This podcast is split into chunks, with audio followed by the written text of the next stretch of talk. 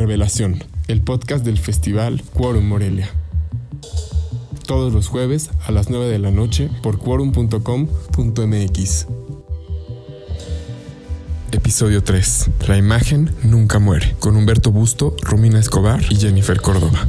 Les damos la bienvenida al programa número 3, Revelación, el podcast del Festival Quorum Morelia. Sonia Riquer les invita a ser parte de esta charla que provocará interesantes reflexiones y debate en relación al cine, diverso, alternativo, independiente, transgresor y por supuesto sumamente atractivo. Revelación, el podcast de Quorum Morelia, es una invitación para generar complicidades y esas relaciones íntimas, sinceras y profundas que el cine observa detenidamente puede sugerirnos. Se realiza gracias al apoyo del mezcal michoacano, Profundo Amor y de gente solidaria del programa, como la editora Anel Melgarejo. En esta ocasión, el director de programación de Quorum Morelia y productor de Revelación, Antonio Álvarez, reúne a tres seres creativos, pensantes, muy clavados en sus temas y sobre todo con una gran capacidad de comunicar sus ideas, preocupaciones y sentires. Hablando inicialmente alrededor del ensayo audiovisual La mirada en tiempos COVID del realizador, escritor, productor y actor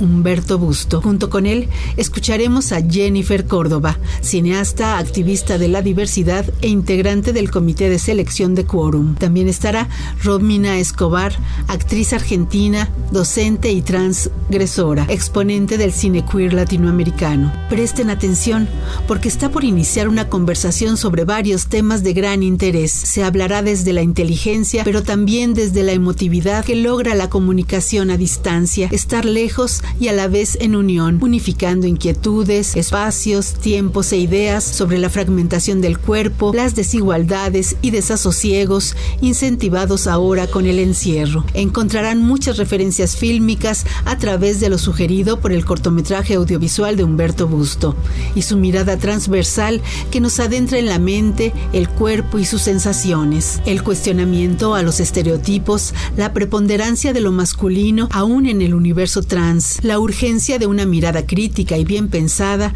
que analice sin prejuicios realidades actuales como el 8M, el 8 de marzo, Día de la Mujer, y la entendible radicalización de ciertas posiciones feministas, la universalidad de las imágenes y la fascinación por el cine, como vehículo para alcanzar diferentes formas de unión y cercanía amorosa y empática. Ya casi para terminar, la charla se enciende todavía más, al confrontar las dificultades del lenguaje incluyente y lo mucho que hay por aprender y saber de quiénes somos y las realidades y fantasías que habitamos. Libros y películas por ver y leer, además del compromiso de mantener un diálogo vivo y muchas más historias por compartir los jueves a las 9 de la noche en el podcast de Quorum Morelia. Revelación. Nos encuentran en la página quorum.com.mx. Empecemos ya y demos la palabra a Antonio Álvarez. Eh, muy buenas noches, estamos muy, muy contentos de en esta serie de podcast tener personas tan especiales para, para Quorum por muchos sentidos, porque han sido sin duda claves en la formación de un nuevo proyecto. Jennifer Córdoba, cineasta, activista. Quisiera hablar obviamente desde la experiencia que he tenido también como alianzas, como colaboraciones, como amistades que han surgido justamente a raíz de, de que el proyecto empezó una etapa de independencia. Jennifer Córdoba desde el principio logramos hacer un acercamiento muy padre para apoyar esta nueva parte de Quorum. Entonces me da muchísimo gusto que, esté acá en esta conversación tan especial y tan íntima que vamos a tener con Humberto sobre su ensayo audiovisual. ¿Cómo estás, Jennifer? Que también este año, por segundo año consecutivo, está en el comité de selección de, de Quorum Morelia. ¿Cómo estás? Bien, Antonio, muchas gracias por la invitación y por tus palabras. Es una gran oportunidad poder dialogar con las personas que están hoy presentes sobre este ensayo audiovisual que, que nos va a dar mucho para hablar. Muchas gracias por la invitación. Exactamente, no, muchas gracias a ti y sí, sin duda estamos muy entusiasmados de poder platicar pues con Humberto Busto, que también ha sido como todo un ya leyenda en el Quórum Morelia, porque tuvimos a Juliquita en 2017, causando mucha polémica. y digo, o sea, la verdad es que un cortometraje que mostró sobre todo pues una visión muy de vanguardia de un cineasta mexicano, actor, también ya muy reconocido por la crítica a nivel nacional, internacional, con una trayectoria, la verdad, muy amplia, muy diversa. Este año de Julpita también presentó en Morelia Oso Polar, que ganó el premio del jurado de, de Belatar, otorgó ese año el premio y una mención, o creo que sí había ahí un tema de que se había ganado mejor actor Humberto Busto, que muchos le dimos el premio obviamente a mejor actor por esa interpretación tan, tan especial. ¿Cómo estás, Humberto? Bienvenido, qué honor, qué placer.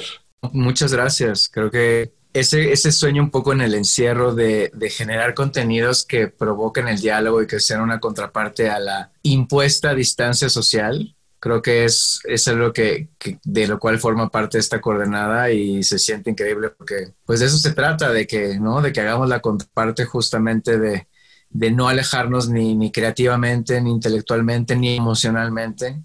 Entonces, pues gracias, qué, qué buena oportunidad de, conversar. Creo que va a estar muy, muy peculiar y muy interesante.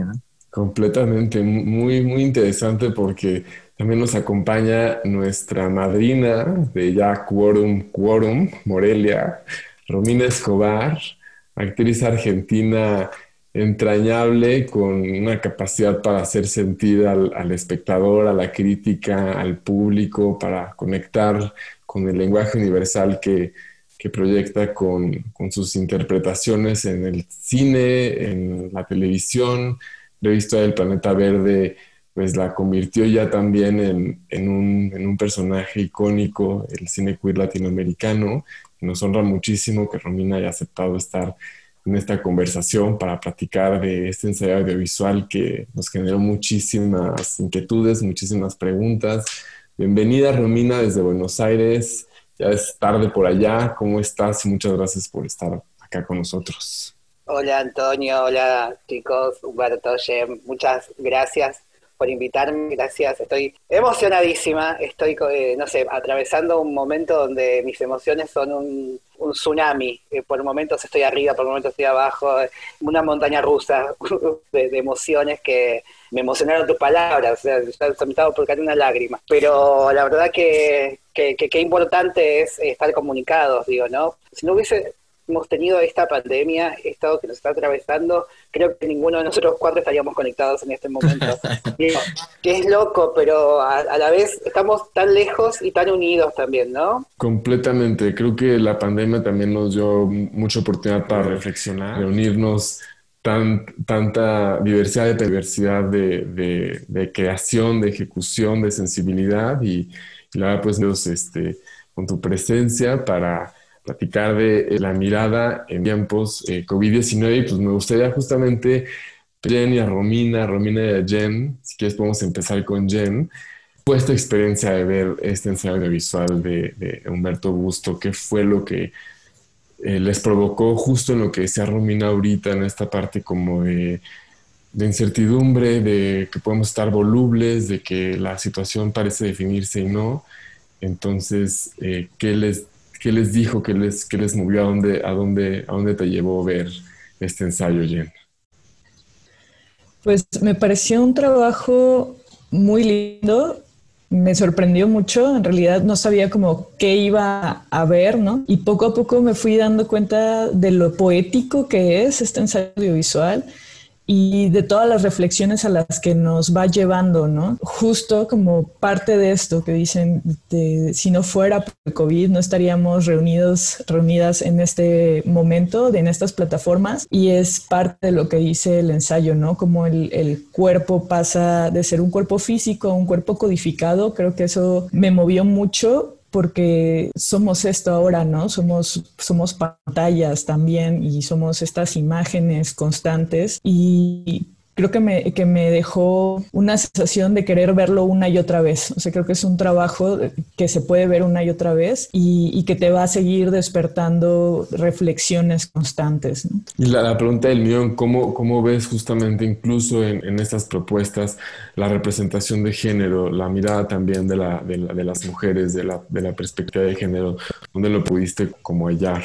Fíjate que no sentí una gran inclinación en realidad hacia esa mirada, o sea, la sentí como bastante más neutral, por así decirlo, pero justo una mirada neutral masculina en la que no se habla precisamente como de situaciones de género, ni con una perspectiva, ni donde se siente la realidad de las mujeres, ¿no? Que también ha cambiado bastante o se ha encrudecido bastante, ¿no? las desigualdades también en esta, en esta situación de encierro. Y en eso sí lo sentí como mucho más aislado y que justamente eso, ¿no? La, cada producción que se hace está desde, desde quien lo mira, desde quien lo habla, ¿no? Entonces, claro que está ahí eh, la mirada de Humberto completamente desde su realidad, ¿no? Que, que, seguro hay una realidad global que se comparte, su reflexión, como digo, es una reflexión universal que, que nos llega, que nos hace estar pensando, pero que no necesariamente nos empuja hacia eso hacia esos lados, ¿no? Completamente. Y justo esta parte que dices, ¿no? Es la mirada de Humberto y también de su sensibilidad, ¿no? Sigue siendo una mirada que nos, nos mueve algo, que nos hace ver desde, desde también otra perspectiva, quizá no la de, la, de género, pero sí de, de, alguien que está muy atento a la historia del cine, ¿no? Al archivo fílmico, a lo que nos ha presentado. Sí, más bien va hacia allá. Digo, las referencias fílmicas que hace son muy, muy pertinentes. Eh, me parecía que, que, justo te digo que, lo puedes ver una y otra vez y te seguirá haciendo reflexionar. Solo con esto que dicen, ¿no? Nuestra obra nunca será una reflexión fija, justamente es eso. Esta obra tampoco es una reflexión fija y será mirada, o sea, desde la subjetividad justamente de, de quien se tope con ella, ¿no? Es como esta parte, este ensayo se termina de cerrar a partir de, de quienes lo mira y lo codifica con sus propias realidades y lo que le significa a cada persona, ¿no? Romina, en, tu caso también, ¿cómo fue la experiencia de, ver este ensayo audiovisual justo en, el, en, el, encierro, en esta nueva normalidad?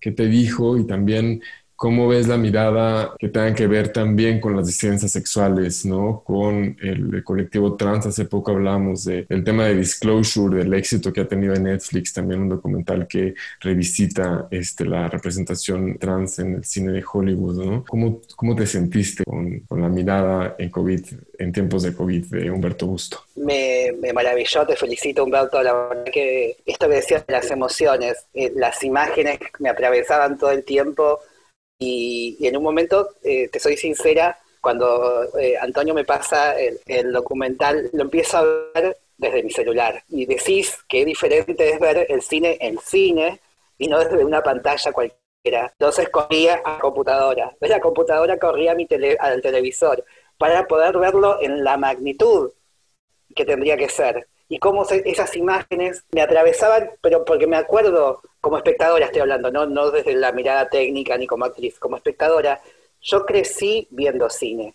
Yo iba, parece Cinema Paradiso, pero digo, de niña yo iba sola, me crié sola, digo, porque mi papá estaba trabajando todo el tiempo, iba al cine a ver películas de, eh, soy una persona grande, no sé si pasaba en México, eh, esto de dar cine en continuado y quedarme en el cine mirando película tras película tras película entonces, el ver las imágenes de cine antiguo, sea de donde sea, digo, que a, las personas que somos sensibles nos conmueve eso, nos conmueve ver esas imágenes y el relato, lo que estabas diciendo, más todavía. Y me hizo replantear un montón de cosas, por supuesto. Es tan claro y tan preciso lo que decís con la imagen.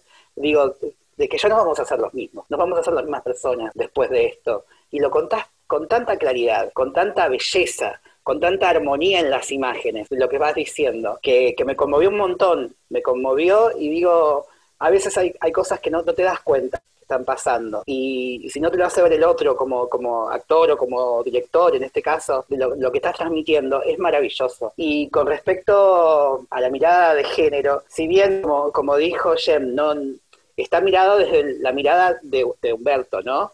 de la mirada por ahí no, no, no, no, nos abrazas a las diferencias, a las disidencias. Digo, es imposible no sentir empatía con, las imágenes, porque las imágenes son imágenes y las imágenes nos atraviesan a todas las personas, seas de género que sea, y, son universales. O sea, estaría buenísimo no sé, digo, en alguna otra ocasión de incluir, ¿no? Tanto a las feminidades, a las eh, diversidades, todo más amplio. Pero también entiendo eh, que, que, es así y que, por ahí uno está como acostumbrado o ya como reseteado o formateado para hacer las cosas de alguna forma. Creo que yo estaba pasando por un momento muy crítico con mi familia, que mi mamá así internada en, en, una clínica de rehabilitación y, y, tenía que irme de Morelia a México y estaba como un poquito cansado con ese tema. Y Humberto había mandado el, el link y este y no lo había podido ver, ¿no? Y, dije, es que yo me imaginé, dije, va a estar rudísimo, o sea, yo conociendo a Humberto Augusto, dije, seguro hizo algo súper radical y, y ya me daba miedo y dije, ahorita no es o sea, pues ya me estaba yendo, llegando por mamá y me dijo, Humberto, ya lo viste. Y dije, te prometo lo voy a ver, ¿no? Pero sí, este, tenía como, no miedo, pero sí, pues yo Humberto Busto le tengo muchísimo respeto por los riesgos que ha tomado, no solo como actor, sino como director de cine y estamos esperando obviamente su película, este, porque sí, sí necesitamos mucho de, de esa visión que pues puede ser siempre polémica, pero lo dijo Gerardo Salcedo, ¿no? Cuando los entrevistaron para el Festival de Guadalajara, de, de cómo pues sí, en Julquitas abrió un tema sobre la menstruación que no se había tocado en México. O sea, muchas mujeres no les gustó ese cortometraje, sus razones tienen y son muy válidas. A mí la verdad es que cada vez que lo pienso, pues sí digo, híjoles, este, o sea, sí que fuerte, pero qué importante es en su momento a veces también hablar desde ese lado, ¿no? Y por supuesto que hay que discutirlo. Y cuando finalmente pude ver el, el ensayo audiovisual después de unos días, me hizo amar la pantalla, ¿no? O sea, como que me hizo también enfrentarme a pensar cómo lo que decía ahorita Romina, nuestra formación ha sido como las imágenes. Entonces, sí me vi como viendo las películas escasa de, de copias pirata que había encontrado fuera de la cineteca y de esta formación también como muy pues, de películas que no ibas a encontrar en Mixup o que no ibas a encontrar en otros lados. Entonces también fue como abrir esa ventana, hacer un resumen de, pues, de toda una época de imágenes y cómo nos vinculábamos con ellas. Pero sí estaba pensando también en esta parte de la representación y de la parte del género, ¿no? De lo LGBT.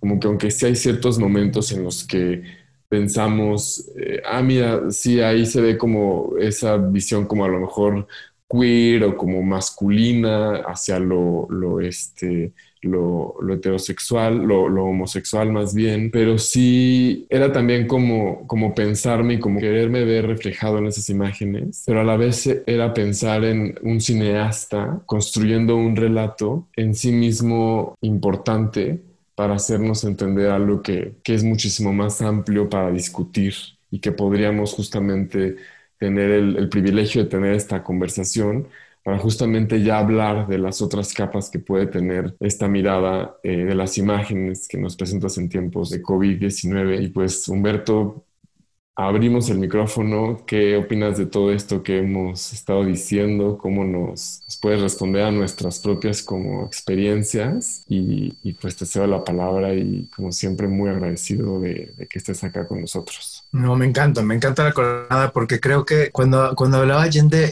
de la cuestión del cuerpo codificado, creo que ahí es donde se puede abrir ¿no? la, la beta de una discusión cuando tú me hiciste la invitación ahorita de, de, tener esta coordenada con los que estamos aquí reunidos, aunque el material en sí mismo no, no está vinculado evidentemente a esa temática, creo que esta codificación o decodificación que estamos viviendo con la imagen, con nuestros cuerpos, sí está siendo muy evidente y muy explosiva y muy abundante en cuanto, en cuanto a, todos los temas relacionados con el género. O sea, cuando hay una serie ahorita que acabo de ver justo determinada semana, la de Todos Nosotros, de Brasil, en HBO, no sé si la han visto, que justamente no ya plantea la ficción 100% a partir de personajes no binarios, de personajes trans, ya donde la problemática ya no tiene nada que ver con que ese sea su problemática, parte sí de un origen pues rebelde y, y ya expuesto, muy valiente, muy sincero y además desde un punto de vista latinoamericano, lo cual, no, digo, como la acabo de ver, la tengo muy fresca y soy súper fan, porque creo que, creo que este cuerpo codificado en este momento se está abriendo todas las posibilidades de lectura.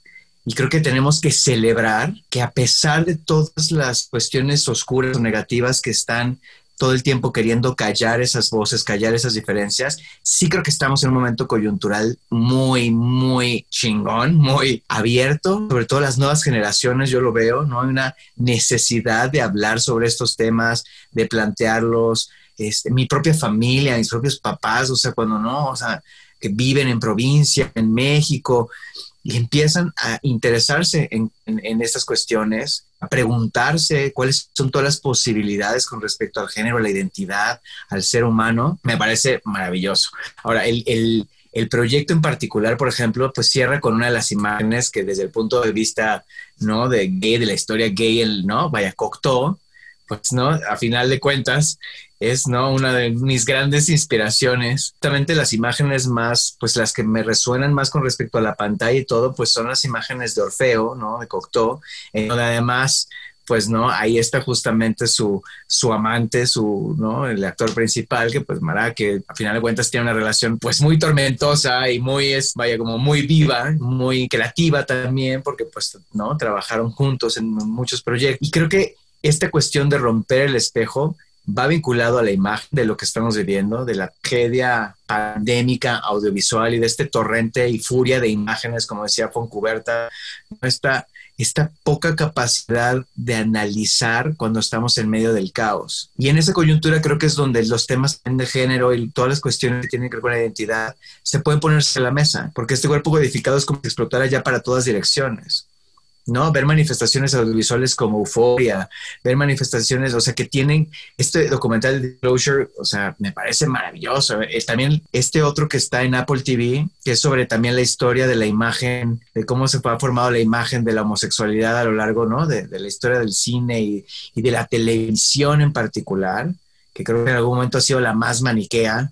¿no? Para estipular cómo tienen que ser los comportamientos y cómo, ¿no? Esta eterna burla a la diferencia, pero yo sí estoy esperanzado y vaya, esta plática también me llena de eso, sí estoy esperanzado que estamos viviendo un momento de despertar muy importante. Y particularmente con la cuestión trans, sí siento que es como el año trans, ¿no? O sea, es como, o sí siento que hay como, o sea, que hay como mucha necesidad de hablar de ese tema. Hay más ligereza para acercarnos a los que siempre, ¿no? Como cuando, cuando son todos estos temas y tú no estás tan empapado en los detalles, siempre te da un poco de miedo cagarla, ¿no? Y te da un poco de miedo, ¿no? Como no saber exactamente qué decir. Y hay, o sea, me acuerdo de una portada de, ¿no? Del National Geographic donde por primera vez, que fue hace un par de años, por primera vez empecé a ver, ah, las categorías sexuales, las categorías de género, las categorías que existen más allá de lo que yo conozco, y me sentí sumamente ignorante, decir, bueno, ¿cómo es posible que no, o sea, que no esté empapado de esta temática de una manera tan clara? Entonces, yo sí creo que, que el momento más importante que tenemos ahorita es de análisis desde dónde vemos el mundo que ese es el origen de la pieza. Que no nos hagan pendejos, que no nos compremos el cuento exclusivo de lo que nos dicen, sino que tengamos una postura, porque esa postura que tenemos frente a lo que vemos y a los estímulos que recibimos, pues va a ser la postura como humanos, de manera humanista, de manera ontológica, de manera metafísica, que vamos a tener con el otro al tener un encuentro con quien sea, tenga las características que tenga, sea, tenga los aspectos específicos que tenga esa persona, es la única manera en que vamos a volver a ser receptivos porque toda esta pandemia y todo este caos, pues lo que nos está llevando es a querer radicalizar todavía más la diferencia y la distancia y no lo podemos permitir. Pero la única forma pues es un poco revisitando la historia. Así como hacen estos documentales con respecto a cuestiones no transgénero y con respecto a cuestiones de la homosexualidad y lo mismo en el ensayo, creo que es importante voltearnos, retomar y tener perspectiva de dónde estamos parados y hacia dónde podemos movernos, ¿no? Creo que eso es como lo que tenemos que hacer. Sin duda habla de lo complejo que, que puede resultar este, las lecturas que, que, hoy día hagamos de, de a lo que podamos eh, encontrarnos este, ahora como ensayos audiovisuales, que sigue siendo un formato muy pendiente en, en, México y que sin duda es un lenguaje muy, muy, muy valioso. Ya nos contarás este, ahora de, de, la experiencia, pero preguntarle a Jen, a Romina, pedirles que respecto a este tema del año trans, también está el tema del 8M, ¿no? En México y, y, en el mundo entero. el movimiento en Chile de, de, la, bueno, el hipno es tan, o sea, que arrancó el año con, con muchísima intensidad. El tema del derecho a decidir, ¿no? O sea, cómo vemos que en, un país como, como México sigue siendo como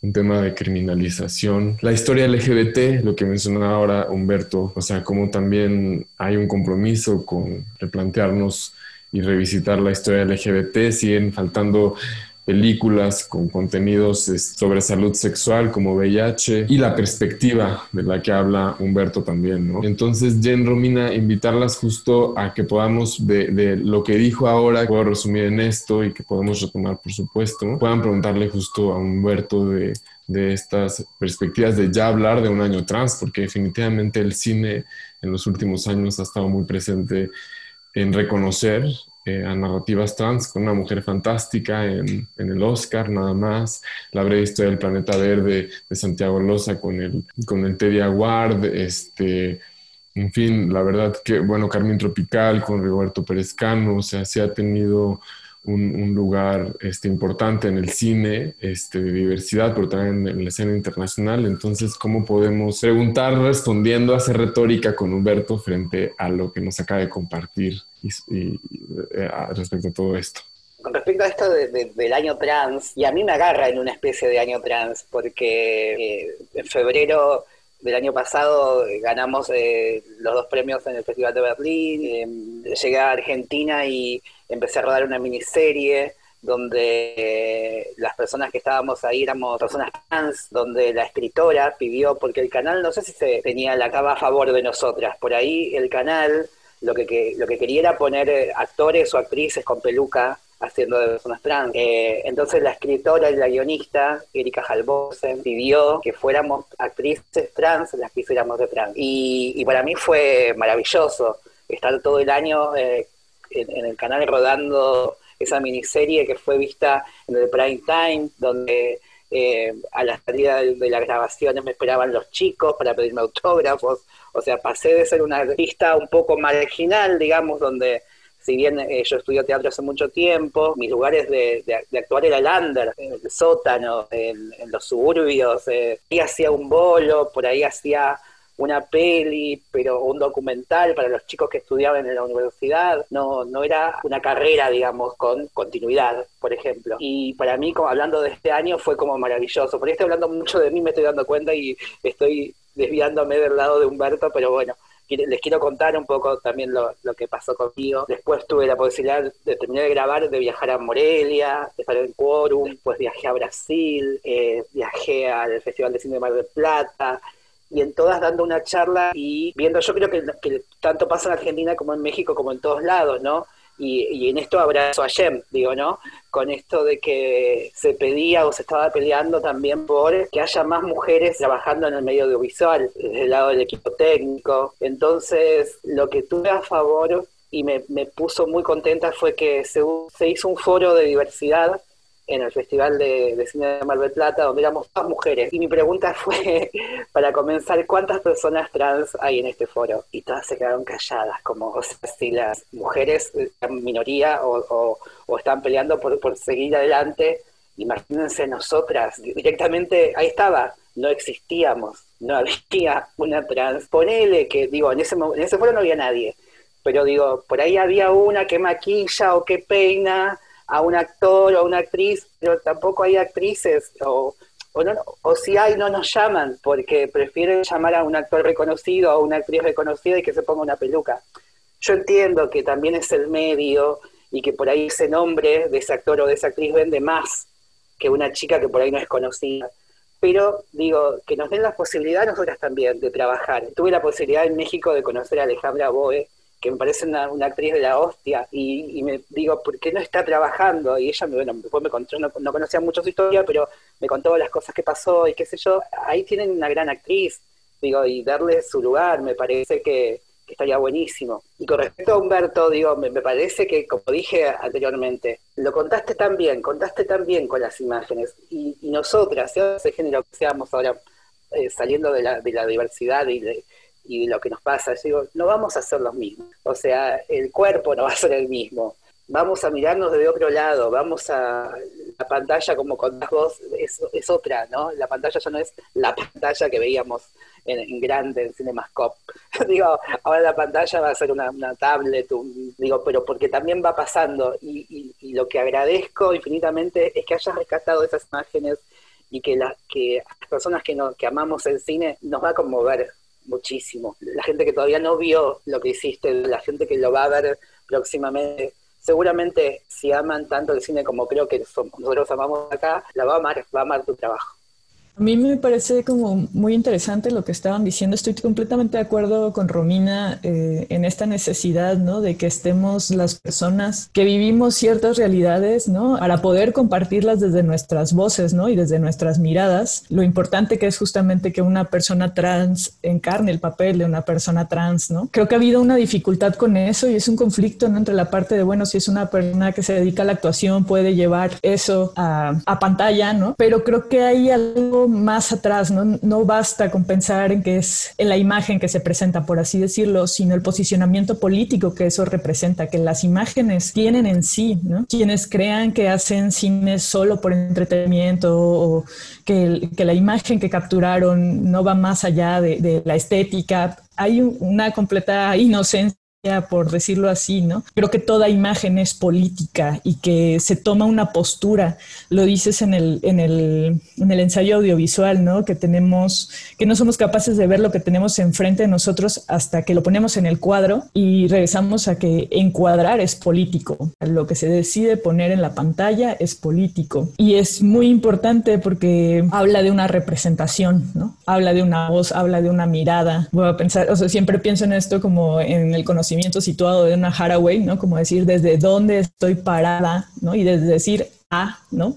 O decir e, no estoy parada, es lo que mis ojos o lo que mi discurso o lo que yo quiera compartir va a apelar a algo diferente. Y me refiero diferente a un discurso hegemónico que tenemos justamente en las imágenes, en, en todos los medios, en todas las disciplinas, en todas las ciencias, de lo que se ha querido decir únicamente. Y la representación de lo que topamos ahí es súper importante.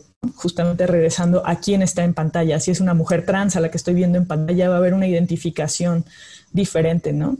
Y pensando también eh, como en los hombres trans, porque cuando decimos ha sido el año trans, creo que nos referimos y que creo que viene ya desde hace varios años en la política eh, y los apoyos internacionales y todo, hay un discurso muy progresivo hacia, hacia las personas trans. En realidad nos referimos a las mujeres trans, ¿no? Los hombres trans siguen siendo todavía más atrás invisibilizados, bueno, porque también tienen una realidad propia, ¿no? Cada una de las, de las poblaciones vivimos una realidad diferente y creo que eso es lo importante, que cada una podamos expresarnos desde de esa vivencia, ¿no? Dice eh, Humberto en el ensayo que somos nosotros mismos al otro lado de la pantalla, ¿no? Reflejados al unísono. Y eso me pareció súper profundo. O sea, si bien regresábamos a que el ensayo no necesariamente tiene un, un discurso directo sobre género, eh, nos apela a una reflexión universal súper importante, ¿no? O sea, me, me, hace pensar justamente en eso, de mi necesidad de buscarme en la pantalla y de cómo me miro en un espejo, ¿no? Y en, y en esa representación y en esa, en esa responsabilidad política que tenemos con lo que decimos, con lo que mostramos, con lo que hacemos, ¿no?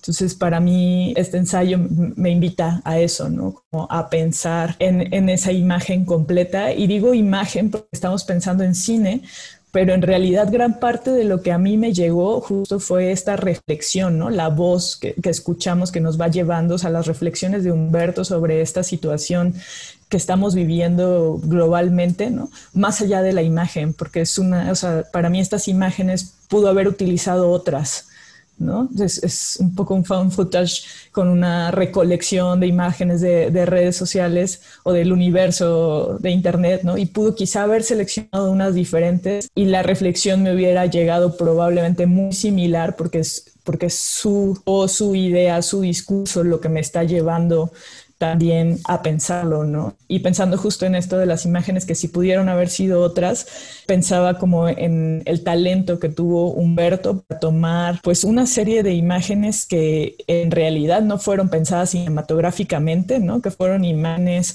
justo para, para el Internet, tomadas con teléfonos que, que están ahí y realizar un discurso cinematográfico con ello de una manera muy brillante, ¿no? Que, que te logra llevar a esta sensibilidad. El, toda imagen es política y este llamado a, la parte de, completarnos, ¿no? Humberto, leemos, podemos leer tu cine entonces desde esta mirada política, tu postura partiendo de, obviamente, la experiencia en el quórum, pues sí fue muy fuerte por el tema de hablar de un tema como la menstruación. Tenías también primero pensado como un proyecto, creo que cura, de curatorial, una instalación que vino en, en un cortometraje después pero sí ha sido un año especialmente difícil para las mujeres, eh, cis, para las mujeres trans, ahora que decía Jennifer de la agenda pendiente con, con, los hombres trans, y cómo fue también para ti este año pensando en lo que pasó en México en el 8M frente a tu sensibilidad con las mujeres, eh, tanto a nivel temático, pero también a nivel actoral, ¿no? También hemos visto que has trabajado con grandes actrices como Patricia Reyes Espíndola, como Aire Leiva, como también politizar un tema que nos sigue lastimando mucho a, pues como sociedad, yo creo que allá a nivel mundial y que esta pandemia puso en relieve de una manera también muy crítica para justo pensar en esta parte de Humberto Busto está detrás de, de, la imagen política, ya sea personal, pero también que tengan que ver con las posturas que debamos o, o que podamos tener frente al contexto en el que estamos. Mira, creo que tiene mucho que ver justo con con tener un proceso, o sea, de, de autoanálisis progresivo conforme las piezas se iban construyendo. O sea, no, no, no, tuve la oportunidad de dejar de lado completamente la actuación para poder meterme al CUEC, al CCC, una escuela que era el sueño que hubiera querido para poder tener realmente como ese ¿no? campo específico académico, pues la misma, ¿no? La misma ya ola de estar trabajando como actor, pues me hacía imposible como hacer esa pausa. Entonces traté de generar más bien una estructura de tres discursos a lo largo de esos tres cortos, ¿no? que son hasta la ciruela pasa, la teta de botero y Julquita, que curiosamente todos están vinculados con cuestiones femeninas. El primero sobre el proceso de Alzheimer de mi abuela, ¿no? y la muerte de mi mejor amiga por, ¿no? por un derrame cerebral.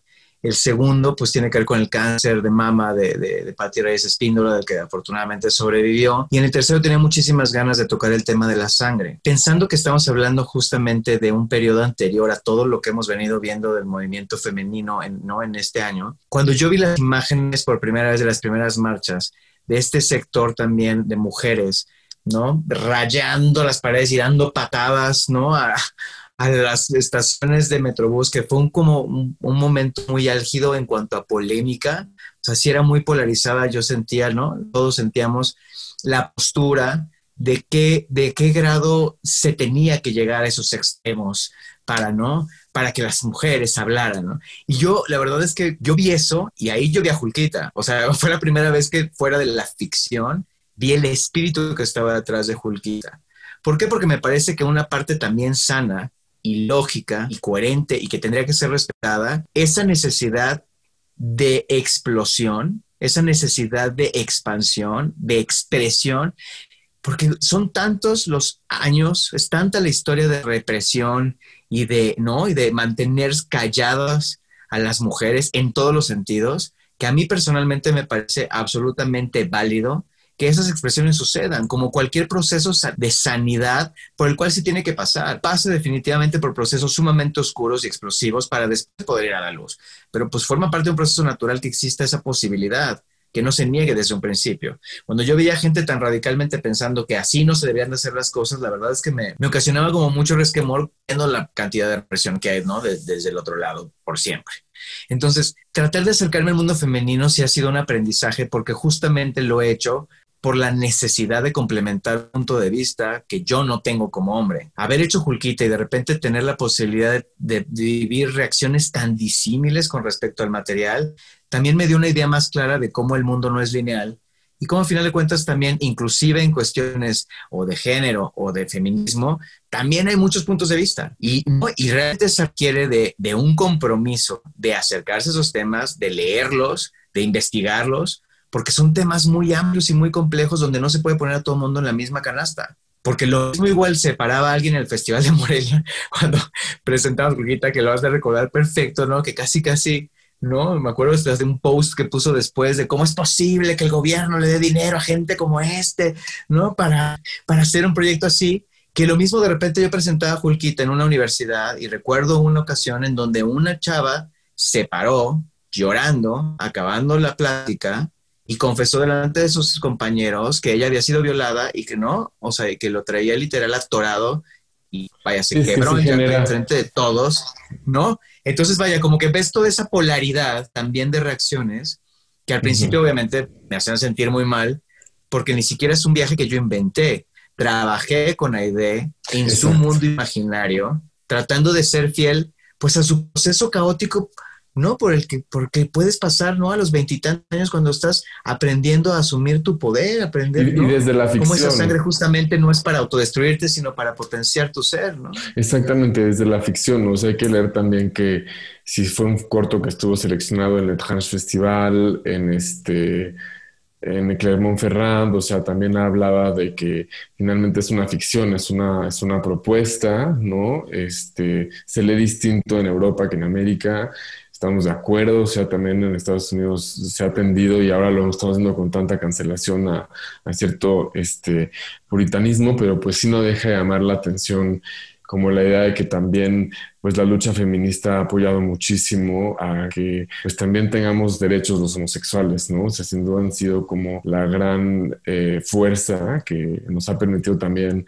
pues poder gozar de más libertades y, creo que en ese sentido se ve muy importante como pues de qué manera nos podemos este, relacionar sí con esta politización de la imagen porque lo que se hace en el, en el corto, o sea, en, en el ensayo audiovisual, si el cine se vuelve un fetiche, ¿no? Este es este lugar ya más difícil de, encontrar, de, aproximarte. ¿Cómo finalmente responderíamos a la primera pregunta con la que me gustaría pues, cerrar esta conversación que está muy interesante y que da para, para mucho? ¿Qué es el cine y cómo lo utilizo para acercarme al mundo? Y en este caso de Latinoamérica, porque también hay un caso importantísimo en Argentina de, que sea ley, este documental que estuvo en Cannes y que habla justo del proceso de la marea verde en Argentina y también en México un documental que aborda la, realidad pues, de muchas mujeres en Nuevo León, que creo que se llama este, Derecho a Decidir, pero justo es eh, retomar el ensayo audiovisual tan generador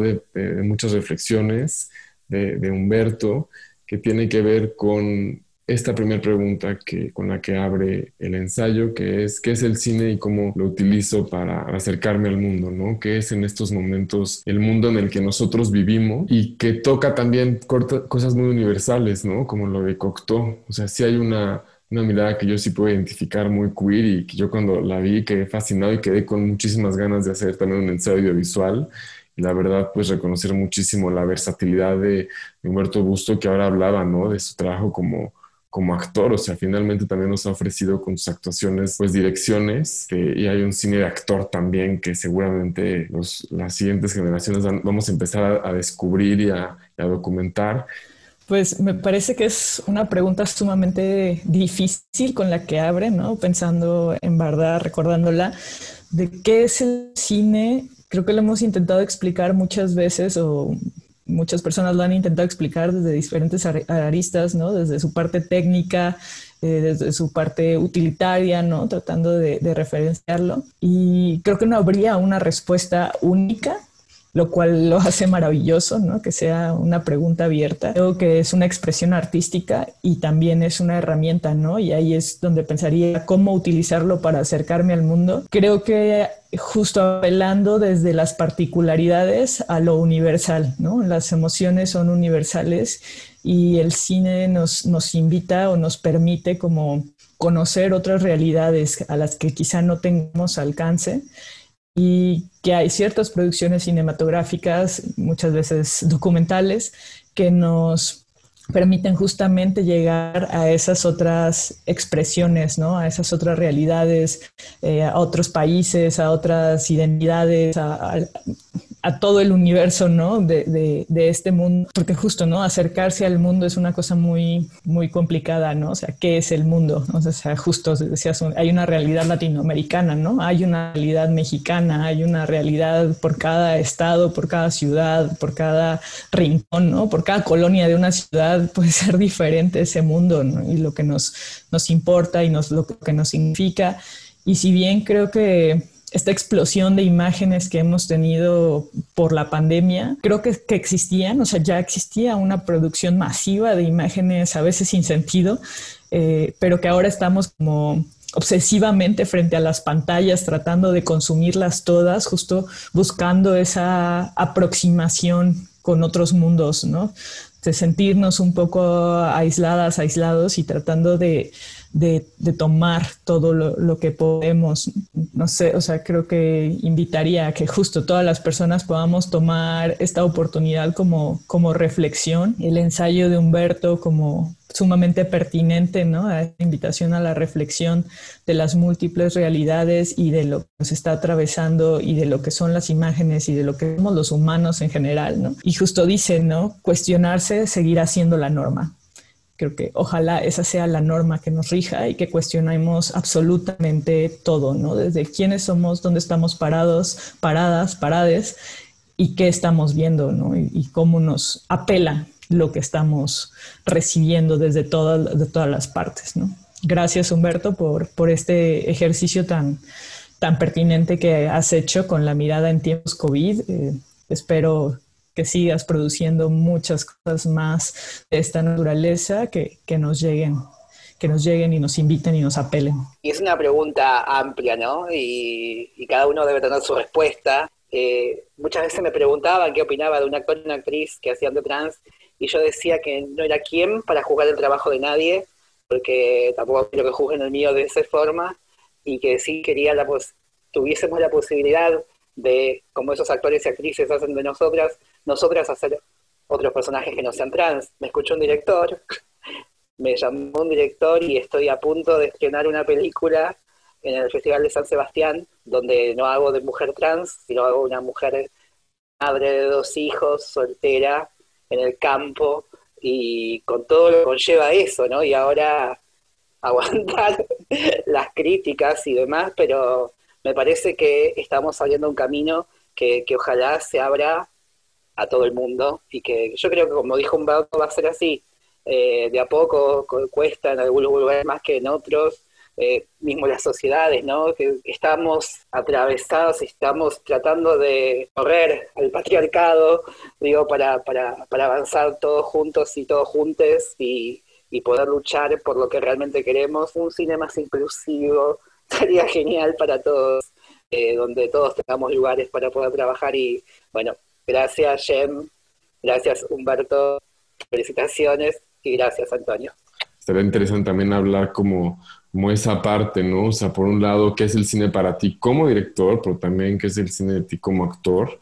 Romina ahora ya lo, dijo y mencionó este caso de nosotras, nosotros nunca moriremos, que pues ya habla también de una evolución en el cine argentino que nos lleva muchísimo de, pues de avance con Jennifer Córdoba, o sea, lo estamos viendo en Mic Género, Jennifer Córdoba también programa Mic Género y también hace una, una retrospectiva Albertina Carri que se espléndida, espectacular, pero realmente te habla de un avance en Argentina al abordaje justamente del tema de la diversidad, aunque tampoco quiere decir eso que Argentina ya sea el lugar idílico para la comunidad este, LGBT, ¿no? O sea, justo el lema de nadie se suelte la mano fue porque Santiago Loza cuando ganó el Teddy Award, cuando gana Bolsonaro en Brasil, empieza este lema en toda América, en toda Sudamérica, de que era nadie se suelte la mano porque otra vez empezaban las tasas altas de de transfeminicidios, de, bueno, todo lo, que pueda resultar de ello. Humberto, ¿qué es para ti el cine? ¿Cómo la usas eh, justo para relacionarte con el mundo? Que, bueno, lo podemos ver con el ensayo audiovisual, pero ¿qué es para ti como cineasta y también como un actor con, con, muchas capas? Y, bueno, también mencionar el tema de Hazlo como hombre, que pues también fue una película muy exitosa, pero también pues que cuestionó mucho también la parte de la representación de las masculinidades y de la del, colectivo eh, LGBT, ¿no? Sí, mira, hay una frase de Mark Owens, o sea, que además como que fue una inspiración para hacer este ensayo, ¿no? Con The Film y todo, todo este trabajo que tiene con, con muchos proyectos, que el cine es la mayor máquina de empatía. Y eso me parece una frase hermosa porque sí creo que existe la posibilidad, igual que decía que es verdad, de acercarnos al mundo, hacernos responsables de él, poder ver en esa diferencia cuáles son las cosas que nos conectan. ¿no? Desde el punto de vista actoral, sí he procurado que varios de mis proyectos en donde participo como actor sí tengan relación con, con la cuestión de género. Y, y, sí, para mí, por ejemplo, fue un antes y un después de haber hecho esa película en Puerto Rico de un female impersonator y de haber realmente como que convivido con, ¿no? con todo un mundo trans y, este, y haberme convertido, transformado en mujer en esta ficción, con todo el trabajo además que implica, vaya, yo sí creo que todo mundo debería de cambiarse de sexo por lo menos una vez, o sea, una vez al mes. o sea, para tener. Yo creo que cambiarse de sexo una vez al mes sería bastante complicado, pero de género, como transvertirse o draguearse, es posible. De sexo no, pero draguearse sí. Yo ya estoy hablando del futuro justamente, de que pudiéramos conectarnos ¿entiendes? Y en esta cuestión avatárica que vamos a vivir, porque ya la estamos viviendo, que exista la posibilidad de por lo menos enchufarte, ¿no? Y darte un revirón en ponerte realmente, ¿no? O sea, por eso, por eso lo hice a propósito, no de trasvestirse, no, de convertirnos, de estar realmente como aprovechar estas realidades digitales también, para que así como hacemos esos ejercicios imaginarios hacia, ¿no? hacia mundos absurdos que no tienen sentido, Creo que, por ejemplo, mucho de la realidad virtual tiene eso. Cuando tú ves un documental de realidad virtual en donde te pones en el lugar de un migrante para ir a visitar y realmente saber cuáles son las cosas que está viviendo o lo que hizo Iñárritu, etcétera, creo que hay mucha oportunidad ahora con todo lo digital de sí convertirnos en que sea un momento que es imaginario, digital, holográfico, hiperreal, pero que podamos de alguna manera regresar a este fundamento de la empatía y eso es algo, a que como ejercicio sí tengamos oportunidad de ponernos en los zapatos del otro. Y la pregunta que me gustaría dejar como aquí como en el aire, ¿cuál va a ser el reto de vivir en el momento más fragmentado de nuestra historia a nivel imagen para hacer que esa diversidad de cuadros, colores, géneros, estilos, eh, vidas, eh, realidades, las unifiquemos? Porque la unidad es donde vamos a poder encontrar esa empatía. ¿Cómo vamos a hacer para volver a ser únicos, unidos y empáticos en medio de tanta fragmentación. Y creo que ahí ese es, por eso me parece importante que pensemos la imagen, que pensemos que vemos, que estemos conscientes de que si estamos viendo un contenido que no es adecuado para presentar cualquier grupo humano, pues tengamos oportunidad de decir eso, no, eso no lo veo, o sea, eso no lo acepto. No dejarnos nada más atiborrar por el estímulo sin un, ¿no? Sin, un, sin una postura. Claro, y poder permitir a partir de esta fragmentación acercarnos al otro, que es una gran oportunidad del cine y todo esto y lo que está sucediendo en, el mundo digital, de acercarnos a mundos que antes nos eran inaccesibles, que hasta que físicamente no pudiéramos ir, no los podíamos quizá entender. Por algo estamos también nosotros reunidos aquí cuatro, tratando inclusive de hacer un ejercicio consciente de en qué pueden estar unidas todas estas distintas piezas. Y creo que es el gran reto que tenemos en esta post-postmodernidad. ¿Cómo le hacemos para unificar tantos criterios tan distintos? Porque las preguntas fundamentales que tenemos ahorita y más con la pandemia, sí a todos nos tocan. La vida, la muerte, la dialéctica del cuerpo, la sexualidad, cómo vamos a volver a tener, ¿no? ¿Cómo vamos a poner todo nuestro contacto físico? ¿Cómo va a estar nuestro contacto con el otro? Y eso sí ya nos atañe a todos. Entonces creo que es un momento interesante entrever la gran diversidad, pero al mismo tiempo también hacer esfuerzo de recordar que tenemos a la muerte y a la vida como elementos fundamentales de nuestra existencia, seamos quienes seamos. Totalmente. Y para allá vamos. Eso nos puede hacer más empáticos también. Y qué mejor que hacerlo a través de la imagen, que es lo que más va a permear el mundo en estos momentos, siento. Sin embargo, necesitamos la palabra, ¿no? Y es esta parte también como incluyente la que hablaba Romina, de lo importante que también es, obviamente, la imagen, pero también cómo la leemos, desde dónde la leemos, este, el contexto, pero toda esta idea de, oye, o sea, es un lenguaje que en sí mismo es muy machista, o sea, ahorita que dices, por ejemplo, la palabra convertirte, que entiendo que viene obviamente esta palabra, este, esta onda de empatía. Digo, no manches, una persona trans nos, nos mata. O sea, aquí Romina nos podrá decir más que eso, pero si es una palabra, sí, Romy. Otra compañera eh, que, que son muy de, de armas tomar eh, estaría enojada. Yo soy más eh, accesible, digo, pero... Pero, está bueno por eso, a ver, pero, ¿qué me contestarías, digamos? O sea, ¿qué, qué me dirías ante, ese, ante ese error, digamos? Ese ya es todo otro podcast. ¿eh? empática y no confrontativa, ¿no? que no, que yo no me convierto, yo soy. Mm. O sea, el hecho de transvestirme o no transvestirme, soy una mujer trans. Una persona que se transviste es un actor transformista. Y es que ahí Exacto, va. pero digamos, si tuviéramos avatares, si yo tuviera un avatar y me, o sea, no me, no me voy a transformar en Romina. Vas a ser, vas a pero- ser, Romina. Pero si lo pudiéramos hacer, si yo me pudiera convertir en un avatar de ti, Sí.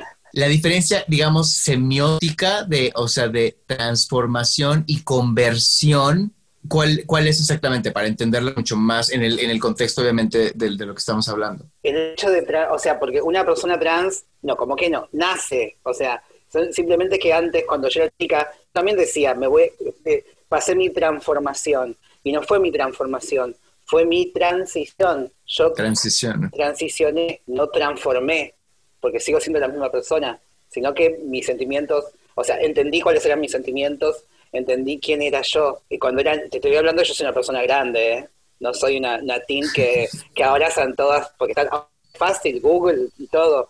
Digo, yo no sabía, no sabía dónde ir, no sabía a quién acudir. no- y, y esto que vi- hablábamos de las imágenes, las imágenes que el televisor me devolvía en ese momento de las personas trans o de las travestis, no era lo que yo quería para mí. Crecí soñando ser una princesa Disney, pero no había una princesa Disney trans. Eso, uno se- también se va construyendo. Por eso digo lo de la transformación. O- Bueno, pero yo dije que no fue mío, ¿eh?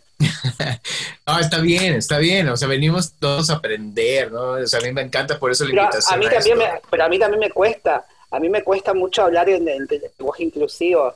Eh, me cuesta. Eh, hay gente que le es más fácil. Creo que la gente más joven eh, le es más fácil hablar con la E. A mí me, me cuesta porque es- no, no, no lo estoy justificando, pero digo, me cuesta porque he, he pasado tanto tiempo eh, luchando que me nombren con la A, porque antes eras el travesti, él esto, él, ¿no? Luchando por una A y ahora modificar a la E. Igual estoy haciendo un chiste con esto porque la E se usa en las generales, ¿no? Pero pasa que hay gente que no sabe cómo usarla.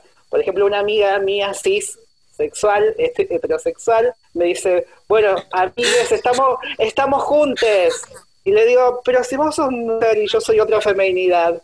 Le digo, somos juntas. Pero no lo digo con, a, a- a modo de broma porque a mí también me cuesta y siento que a- hay gente que le cuesta. Pero las nuevas generaciones son las que lo tienen más incorporado. Ahora, tú dijiste hace rato, Romina, algo que también es cierto. Si no hubiera sido esta circunstancia ahorita, por el ensayo, por la invitación de Antonio, por la capacidad de estar cada quien en su casa comunicándonos así, a lo mejor no nos encontraríamos si no tendríamos, ¿no? Est- estos que son hallazgos mis, pero tan importantísimos. Porque Para al mí final de cuentas, ¿no? Ahí es, ahí es donde, en que esto no sea cine, yo sí creo que las pantallas en este, o sea, si uno lo toma desde esa perspectiva, sí pueden seguir siendo también una máquina de empatía. Esto estamos haciendo ahorita. Por. Porque nos estamos escuchando en momentos que a lo mejor físicamente, pues hasta que la vida no te llevara, no, no, no te, no te acercas. Sí, por supuesto. Y lo dije en, un primer momento, que, que- que no estaríamos acá, eh, si no estaríamos eh, atravesando esta cuarentena y esta, bueno, cuarentena que son, es más de cuarentena. Ah. la pandemia y el COVID. Exacto. A ver, le voy a hacer una pregunta a Jen nada más. Digo, ya sé que tenemos que terminar, pero que hagamos esta, esta, esta conciliación y no me vaya con la cola entre las patas, así como pensando No. que soy un ignorante de todos estos temas. A ver, no. vamos a, voy a hacer un juego imaginario entre, lo digamos, la cuestión sí de género, ¿no? Y la cuestión, y la cuestión digital. O sea, esta cuestión de la realidad trastocada o esta hipersona digital alterna. Si yo tuviera un avatar en donde mi avatar es una mujer, ¿cuál sería el término en codificación digital adecuado para tener un respeto por, ¿no? por la codificación de género y al mismo tiempo introducirnos en este mundo futurista digital? ¿Cuál, o sea, cu- ¿Cómo sería lo correcto de yo decir eh, en mi avatar femenino? Suena complicado, pero me parece que es algo como más de role playing, porque, o sea, justo sigue siendo ese avatar en otra realidad, por así decirlo. No es que a ti esté cambiando la percepción de tu propia identidad, ¿no? Tú no te estás asumiendo de una manera distinta, ni siquiera en, en una acción. Entonces no estás haciendo una transformación siquiera, ¿no? O sea, como en lo que tú tratabas de decir, ¿no? Como, como de drag, ni siquiera es eso, ¿no? Es una alteridad, si quieres así decirlo. Que, Sí, que dime, pus- dime, pusiste unas imágenes de Black Mirror y, y justo hay un episodio donde eh, unos amigos tienen un videojuego y en el videojuego interpretan personajes femeninos o, de dos mujeres y ahí tienen relaciones, ¿no? Y salen del videojuego y cada quien tiene su vida y solo cuando están en realidad virtual interpretando estas estos personajes, por así decirlo, viven eso, pero no se asumen de una manera diferente, ¿no? Uno de ellos asume el femenino y otro el masculino, pero en la, en la cotidianidad, ¿no? O sea, en quienes somos en este mundo tangible, no, no cambia, ¿no? O sea, no se asume como una persona femenina ni o como gay, ¿no? Porque le guste a su amigo en el, en el juego. Ni siquiera creo que llegamos a encarnar, ¿no? O sea, creo que, creo que habrá casos particulares que no podemos hacer una generalización, o sea, que a algunas personas le pueda llegar quizás significar, sí, un primer acercamiento a esta exploración de la identidad distinta, pero no, no, no. Ahora, yo lo digo porque la otra vez veía un reportaje muy interesante o sea, el, imaginario que tenemos ahorita sobre el avatar y todas estas cosas, siento que todavía es muy primigenia para lo que realmente vamos a vivir después. ¿No? Ese es como mi punto. Porque, por ejemplo, veía un reportaje muy interesante de alguien que estudiaba, o sea, alguien que se dedica a la ciencia del cuerpo y estaba haciendo terapias con un grupo de personas utilizando la realidad virtual, porque resulta que como estás en 360 grados y no tu cuerpo se de alguna manera se el peso específico del cuerpo y las características del cuerpo físico real que tienes, bajo ciertos experimentos de realidad virtual, si tienes otro cuerpo virtual, empiezas a comportar, entonces el estudio era cómo empieza a modificarse el cuerpo real, y era un análisis de las experiencias de todos los involucrados a partir de ese cuerpo que no es el que te corresponde. Y era muy interesante ver las respuestas de cómo mm, sí se volvía un ejercicio físico, orgánico, que hacía reflexionar muchísimo a los participantes sobre su propia relación con el cuerpo, porque literal cambiaba el peso específico al momento de estar con los lentes y en este otro espacio. Y era, ¿no? Y entonces como que la posición de, este, de este investigador tenía que ver con eso, hasta dónde realmente estas herramientas, que ahorita son muy primigenias, van a permitir tener estas coyunturas con lo científico, con lo biológico. O sea, ayer también veía, ¿no? Un poeta que está literal introduciendo un poema junto con un científico a una bacteria para que ese poet, pues, esa poesía concreta quede en la bacteria, la bacteria la suelten y alguien, dentro de quién sabe cuánto tiempo, descubre el poema e inclusive como está en su material genético, la misma bacteria haya seguido escribiendo el poema que el poeta escribió. Entonces, como que esto que ya se vislumbraba desde hace mucho tiempo, en donde la ciencia y el arte se juntan, a mí me parece fascinante y por eso hacía esa pregunta, porque creo que todavía no sabemos cuál va a ser el alcance real de esa otra realidad. Nos va a estar acompañando en las siguientes décadas. Me parece ah, un viajezote, ¿no? Fascinante. pero claro, o sea, y el cuerpo en potencia, ¿no? O sea, y regresamos al cuerpo físico y el cuerpo codificado con el que iniciamos esto. hay mucho por ir descubriendo, pero creo que sí hay una cuestión como diferente entre la identidad como autopercibida, que no es algo justamente que pueda convencer a hacer, ¿no? Justamente como Romina lo decía, así nací, así soy, esto es lo que soy. No es algo que por más videojuegos o, realidades virtuales que, que eh, viva, eh, vaya a modificarme, ¿no? Eso dependerá de los procesos eh, subjetivos y las herramientas de cada persona. No creo que, un, que algo, lo que sea per se, eh, haga completo el trabajo, ¿no? Ni la película más eh, sensible, empática, con la mejor perspectiva, le va a hacer llegar a una persona que no, no está abierta a un proceso, que su realidad es bastante eh, acomodada en la hegemonía, por así decirlo, no le va a llevar a tener esta empatía por otras expresiones o realidades, ¿no? O sea, como decíamos, una cosa es lo que vemos y la otra es quien lo está mirando, ¿no? Y la chamba, o sea, y quien lo esté viviendo. Entonces, si bien creo que todo esto tiene una potencialidad de generar eso. Oye, y si, y si me recomendaras un libro para adentrarme más en toda esta cuestión, ¿qué libro me recomendaría? En toda esta cuestión sobre los estudios de género, sobre las identidades, sobre el feminismo. ¿Qué es, lo, ¿Qué es lo más de vanguardista que has leído últimamente? preciado siempre será lo maravilloso y que te puede ir volando la cabeza en diferentes cosas. Lucas Platero también, a mí me encanta su trabajo y pues Butler, ¿no? Siempre será Butler. Aunque bueno, Laura Lecuona la está cancelando, ¿no? Ahí está Jodie Butler en Twitter, está... Pero, pero bueno, o sea, creo que incluso Ruby Rich, ¿no? Jennifer en, mi género hicieron una presentación. Ah, claro. Si lo pensamos hacia el cine, directamente hacia el cine, bueno, pues para pensar cinema queer, pues Ruby Rich, ¿no? Su creadora. Agradecerles mucho por, por su generosidad, por su tiempo, por por el aprendizaje. Ya obviamente nos quedamos con recomendaciones del libro, lo, cual es increíble. Y, Romina, por favor, este, te cedo la palabra para que podamos cerrar la charla. Y obviamente, pues, este, exacto, cerremos. Ustedes cierren. Yo, yo ya no voy a cerrar la conversación. Ustedes cierren la charla. Este, para les, dije, les, dije que dije que volvía, porque cuando hablamos de libros, y no, eso por ahí es vanguardista, pero es algo sentimental. Se llama Yo Nena, Yo Princesa.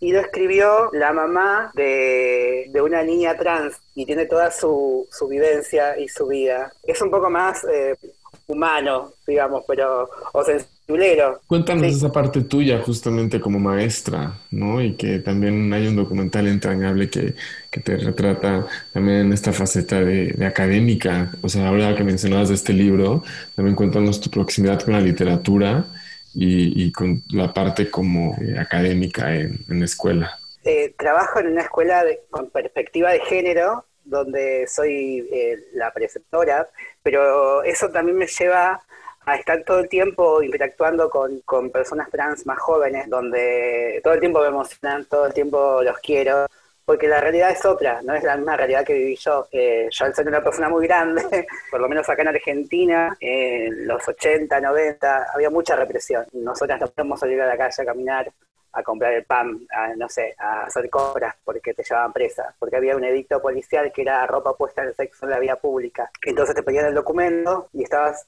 vestida opuesta a tu sexo, entonces te llevaban. Y por más que no estuvieses eh, haciendo el trabajo sexual o prostituyéndote, la policía decía que te estabas prostituyendo y era tu palabra contra la y qué ibas a hacer. No teníamos derecho casi a nada. Por eso yo ahora estoy contenta y estoy feliz transitando esta etapa de mi vida y en este momento donde eh, es todo más armonioso, digamos, de alguna forma. Faltan un montón de la ley, acá está la ley de identidad de género, pero no se cumple en total, porque la gente se sigue muriendo, no hay cupo laboral, no hay una asistencia integral, médica integral. Eh, eh, pero, no quiero ser triste, dar un, mensaje listón, pero digo, bueno, hay cosas como estas, como este libro y esta padre de esta niña trans que escribió este libro que que a mí me llena. ¿Y cómo ves el cine mexicano y, también lo que has visto en Netflix en cuanto a, justamente eh, lo LGBT, por ejemplo? Bueno, Netflix es como una plataforma muy comercial, ¿no? Donde las cosas que se ven son más, más populares, supongo, no sé, no, no, la gente que conozco es por la, por la, por la que habían en Netflix y que tuve la oportunidad de conocer a un par cuando estuve en México el año pasado y compartir charlas y ir a ver actores que, había visto en Netflix, pero no, de nombres porque no da. compartir cosas con, actores y actrices que conocía ya y me parece que todavía está un poquitito cerrada la, la, la mente de los directores o la cabeza de los directores porque todavía se siguen burlando de la gente gay o de las personas. Dándolo caro, ¿no? Con esta, es tan polémico de, haber hecho esto con este actor Paco, este, sobre un actor trans. Un actor que hizo de trans. Bueno, sí, yo no, no, no soy, como dije al principio, no soy quien para juzgar el trabajo de nadie, porque todos tenemos, la tenemos que tener la posibilidad de trabajar, pero como también dije, por ahí lo hacen porque vende, porque es un hombre reconocido, es un actor reconocido que está interpretando y por ahí al director, a la plataforma o a la producción sirve tener ese actor eh, trabajando en ese personaje. Pero bueno, estaría, estaría me hubiese encantado ver a, la Vogue ahí en ese papel. Y bueno, de hecho vi a la Vogue en un pedacito así, en una película muy aparecía muy poquito y se burlaban de ella porque era trans pero acá también pasó, no digo que acá en Argentina no pasa, digo, creo que vamos a ir evolucionando y que como está pasando acá, va a pasar eh, porque tiene que pasar, no es porque va a pasar, tiene que pasar, jugarse los directores o las productoras y, y a ver otras cosas. Y bueno, así como justo ya hablamos de cine mexicano, Humberto Jen, Jen Humberto cine argentino, ¿con qué película también ustedes pueden, se han relacionado, ¿no? Dentro de su carreras como cinéfilos, pero también como, como directores. Digo, a lo mejor después de esto, Humberto, armaremos nuestra mirada en tiempos de COVID queer, ya con toda esa intención, pero pues sí sería muy lindo cerrar con Jenny con Humberto hablándonos también de cine argentino, porque pues justamente, ¿no? Como nombrabas eh, Albertina Carri, que estará en la retrospectiva de la Muestra Internacional de Cine con Perspectiva de Género, eh, para mí ha sido eh, esencial, ¿no? Su trabajo como documentalista de ficción, de animación, ¿no? es, una directora guionista súper versátil y su último trabajo, su largometraje Las hijas del fuego, para mí ha significado un aguas, ¿no? Y una una esperanza, por así decirlo, en cómo, cómo ver el cine, porque trabaja, bueno, esta película aborda desde una mirada pornolesbico feminista, ¿no? Y justamente es como mi interés académico en este momento. Eh, ver esta película fue como decir si se puede, ¿no? Y, y, conocer la historia de cuánto tiempo le costó poder hacerla justo hasta que existiera el movimiento feminista entonces yo les recomendaría mucho ver esta película argentina, Las hijas del fuego. Yo de, hecho viví en Argentina un rato, o sea, varios meses, hace como tres años, justo me desaparecí en cuestión de investigación de artes escénicas dramáticas y cosas así. Entonces viví ahí en Almagro y me la pasaba todo el tiempo en el teatro y con talleres y con cosas. Increíble, increíble, increíble, la verdad. Extraño mucho ahora que uno no puede viajar, sí me he acordado mucho de, de Buenos Aires. Y yo soy un fanático absoluto y le tengo mucho respeto a Lucrecia Martel. O sea, me parece una de las personalidades cinematográficas más lúcidas de las últimas décadas.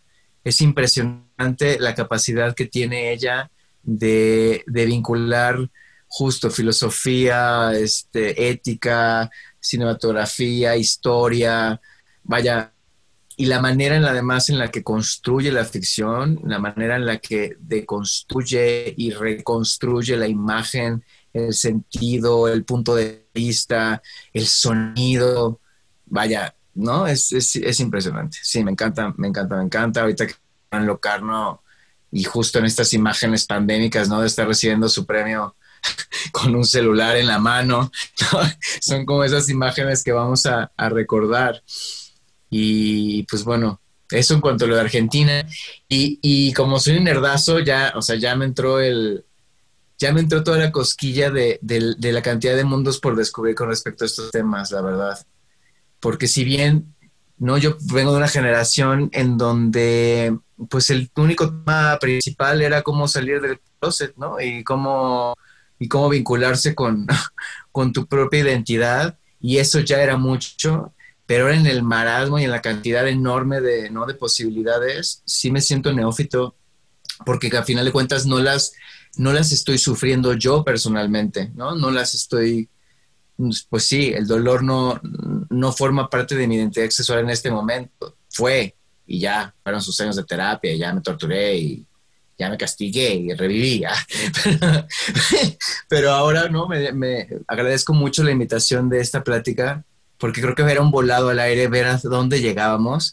Igual que en el ensayo, creo que ahorita es un tiempo en donde son más importantes las preguntas que las respuestas, porque todos estamos en la misma situación de no saber qué va a pasar con nada, con la política, con el mundo, con la economía, con lo social, con, o entonces creo agradezco mucho esta, esta, esta oportunidad de abrir puertas y ojalá que la gente que también esté escuchándonos, pues también, ¿no? Se quede con esta semilla de seguir explorando mundos y dar las gracias de que esta pandemia nos tocó en un momento tecnológico como este, en donde no estamos encerrados en cuatro paredes nada más con nuestros propios demonios, sino que tenemos oportunidad de compartirlos con los demás y crecer.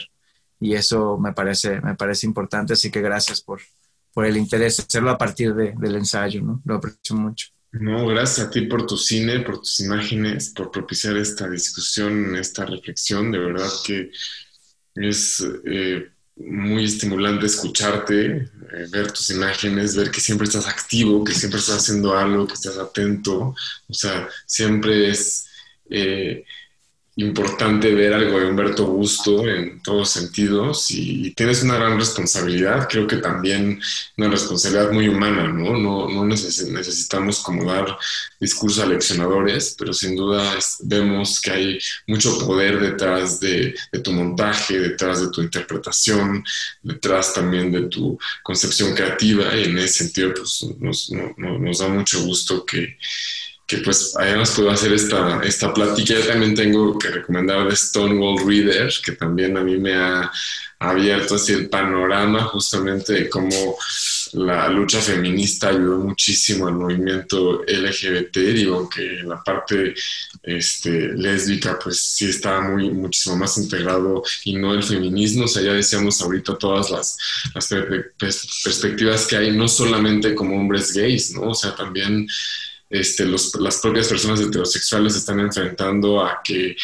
eh, tenían normalizado el acoso a sus amigas y a sus este, novias y ahorita es de, güey, eso era un acoso, o sea, lo que estabas haciendo era violar, ¿no?